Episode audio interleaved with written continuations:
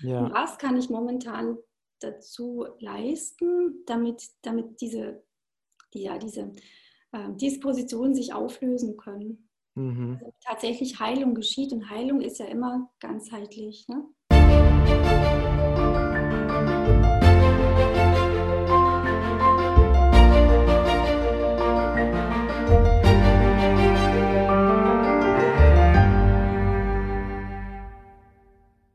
Hallo ihr Lieben, heute ist der beste Tag deines Lebens und ich freue mich besonders, dass wir heute Katharina Gutschone bei uns zu Gast haben.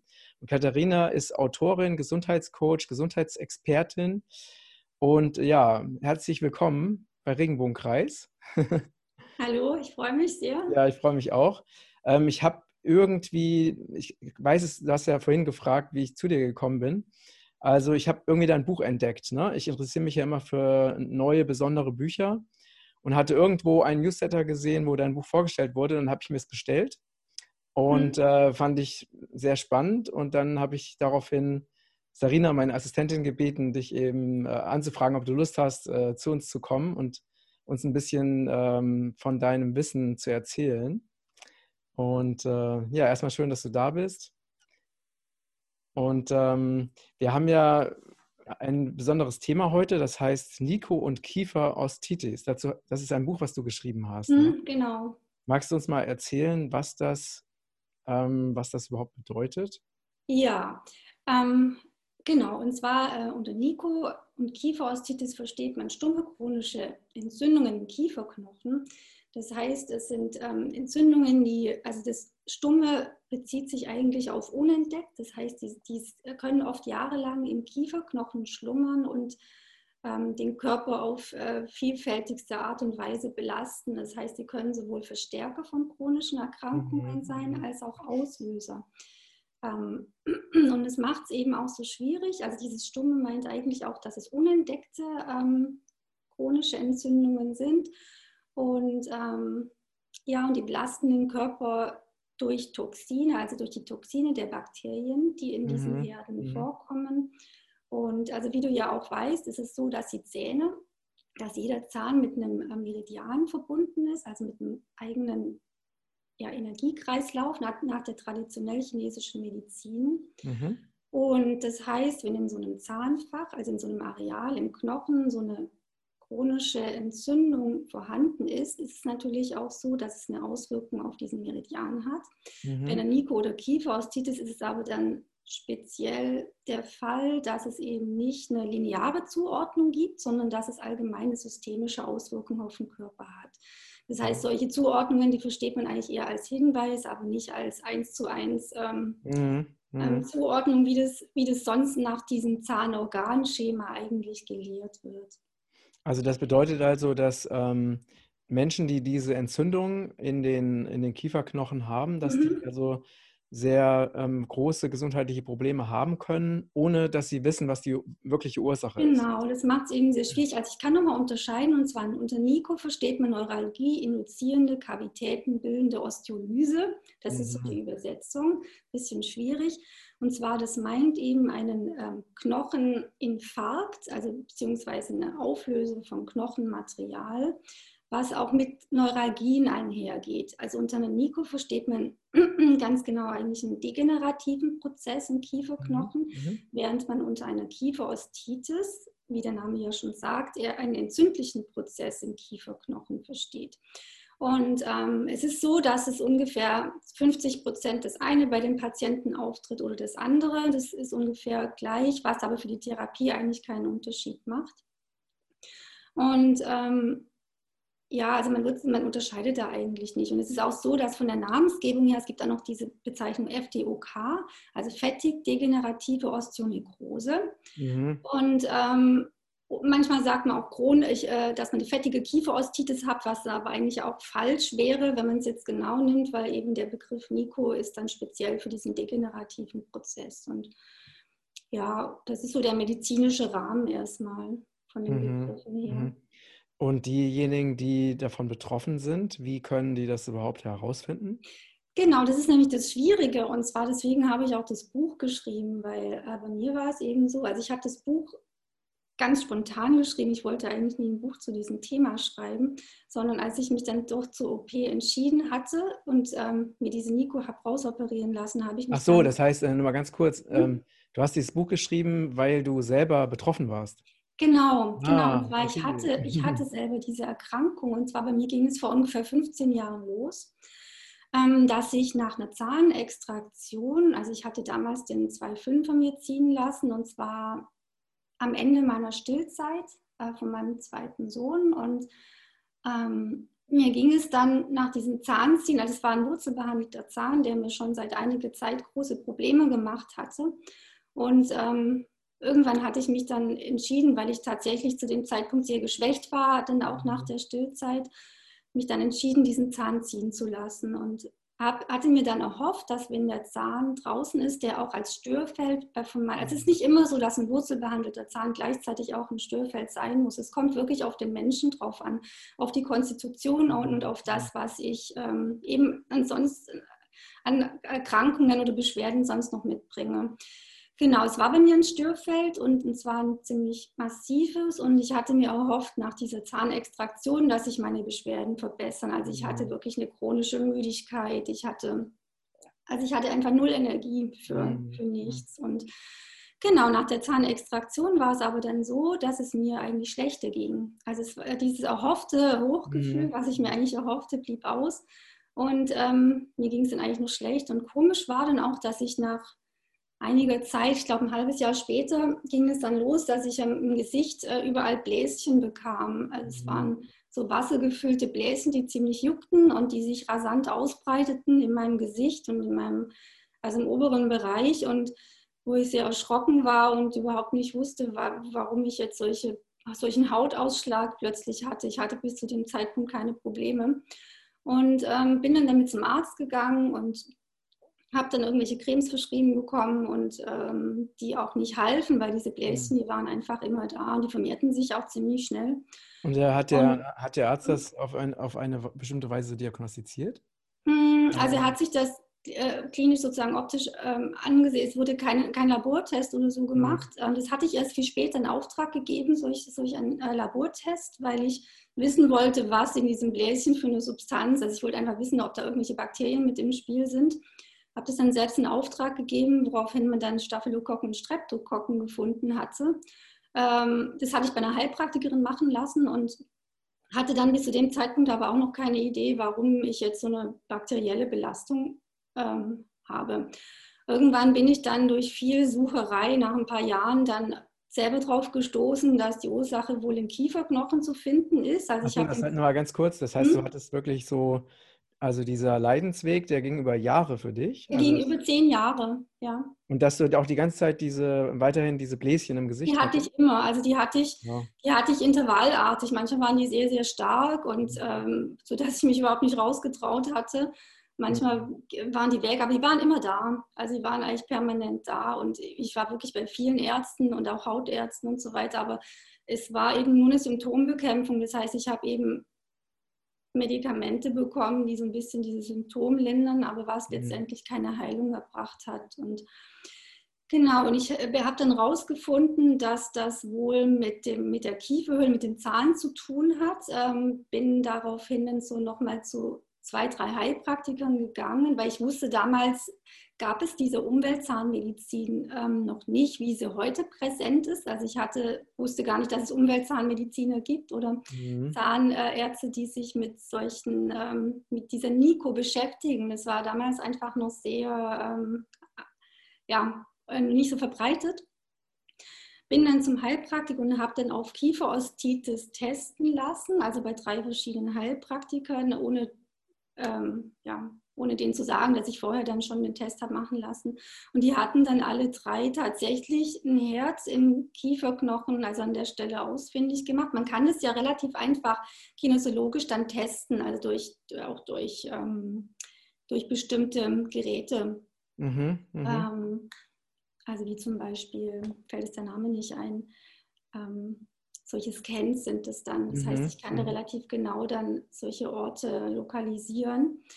Und ähm, kann, man, äh, kann man solche Herde auch über, über Röntgenaufnahmen feststellen? Ja, Genau, das kam dann später. Das heißt, ich habe mich erstmal äh, durch diese Schiene sozusagen herangetastet, weil ich ja auch Respekt hatte. Also ich hatte ziemliche Angst vor dieser Diagnose, dass ich im Kieferknochen irgendwie so, so einen Defekt haben sollte.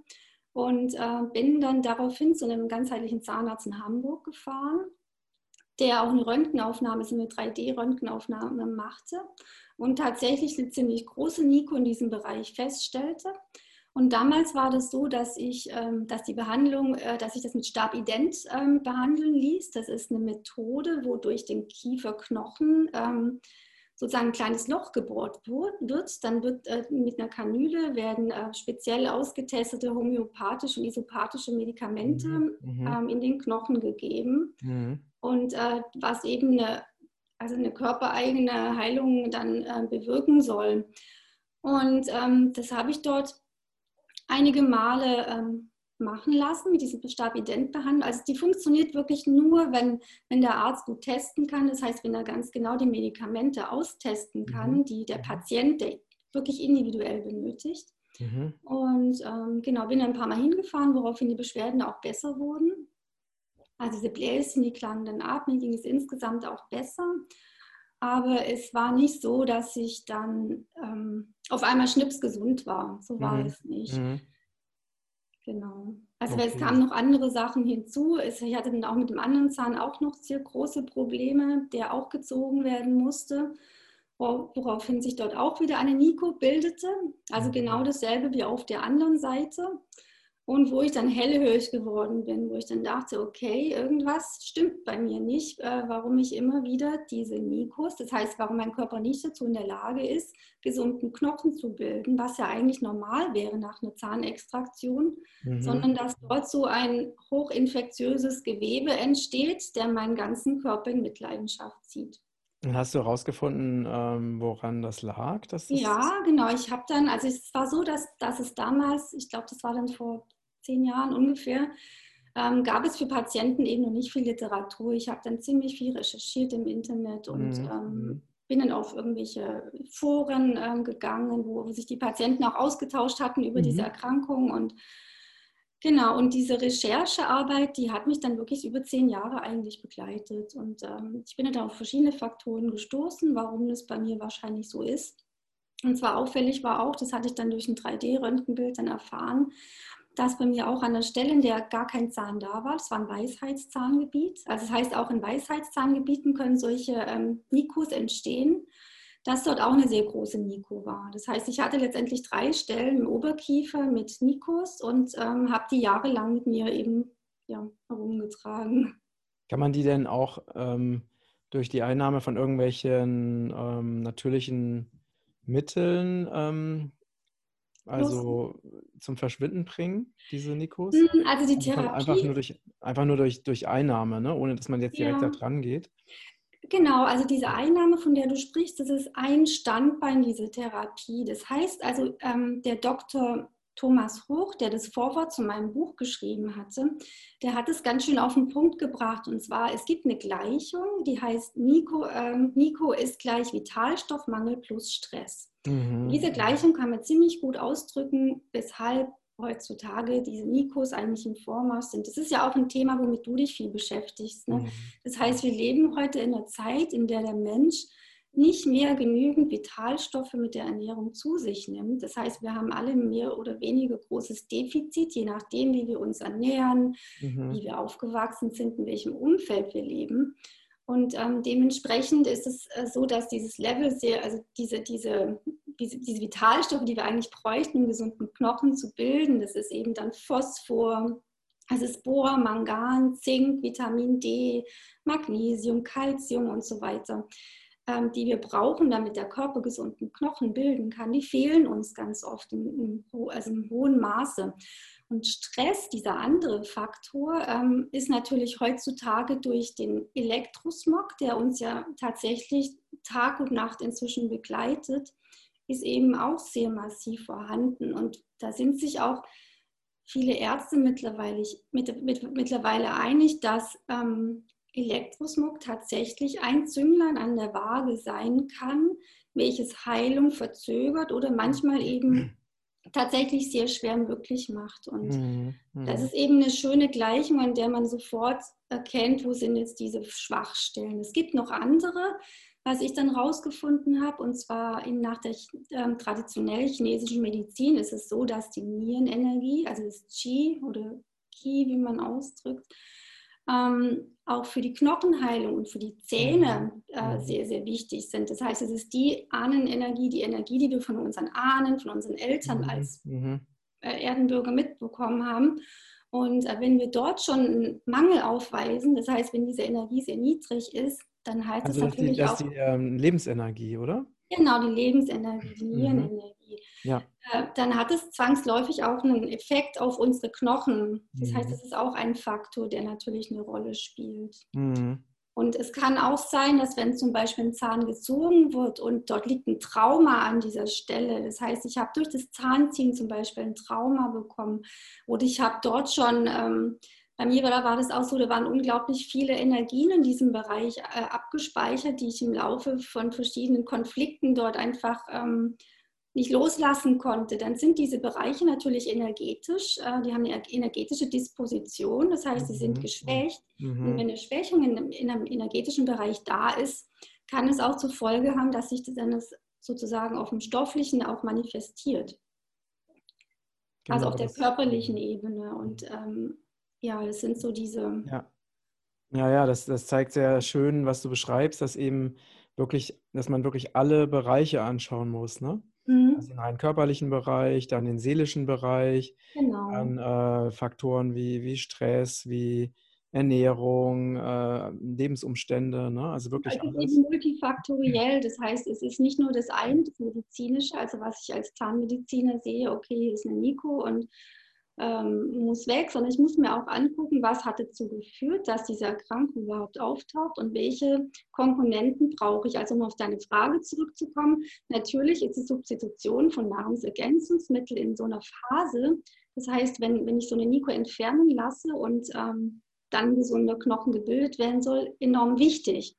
Und äh, da sind sich auch Umweltzahnmediziner einig, dass, dass in dieser Phase, also vor so, solch einer OP und nach so einer OP, tatsächlich ähm, der Körper mit solchen Stoffen eben auch angefüllt werden sollte. Mhm. Das heißt, die Ernährung ist dann auch sehr wichtig, ne, dass ich in dieser Zeit einfach darauf achte, dass ich wenig ähm, wenig Getreide zu mir nehme, weil Getreide eben entzündungsförder, äh, mhm. entzündungsfördernd ist und Entzündungen im Körper hervorruft. Also alle, alle Getreidesorten oder nur glutenhaltige Getreidesorten? Mm, es ist auch so, dass diese Pseudogetreide, dass die auch nicht von jedem vertragen werden. Also ich habe mhm. damals dann einen Bluttest machen lassen, weil ich herausfinden wollte, ob ich überhaupt Getreide vertrage, weil ich hatte zu dem mhm. Zeitpunkt auch viel Hirse gegessen und habe dann festgestellt, also in dem Bluttest kam sozusagen das Ergebnis war, dass ich überhaupt gar kein Getreide vertrage. Also mhm. weder Hirse noch Amaranth noch mhm. Buchweizen, äh, all, all, das, was ich eigentlich immer gegessen hatte, um oft von, von dem Getreide wegzukommen, für mich eben auch nicht ähm,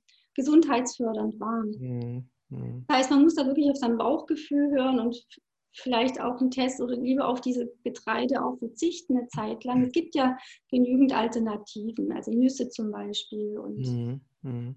Genau, ich, ähm, also man muss da einfach schauen. Äh, ich ich habe das dann auch durch andere Sachen ersetzt und dann einen guten Weg für mich gefunden, mhm. um über die Zeit dann zu kommen.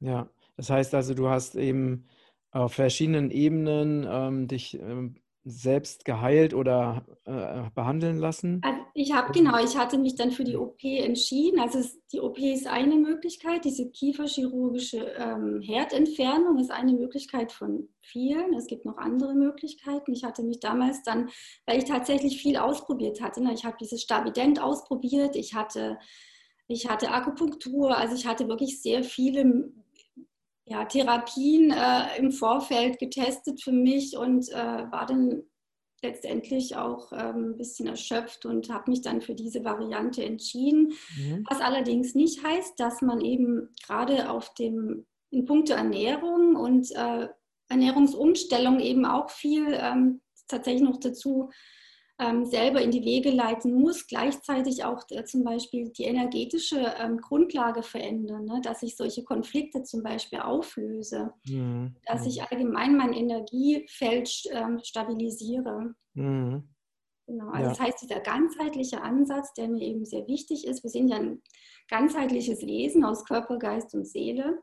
Das heißt, ähm, bevor Krankheit entsteht, gibt es auf den verschiedenen Ebenen immer Dispositionen. Und mhm. man kann nicht nur sagen, dass ich jetzt nur auf der körperlichen Ebene agiere, sondern ich muss mir auch die anderen mhm. Felder ansehen und dort schauen, was hat dazu geführt, dass Krankheit entstehen konnte. Ja. Und was kann ich momentan dazu leisten, damit, damit diese, die, ja, diese äh, Dispositionen sich auflösen können. Mhm. Also tatsächlich Heilung geschieht und Heilung ist ja immer ganzheitlich. Ne?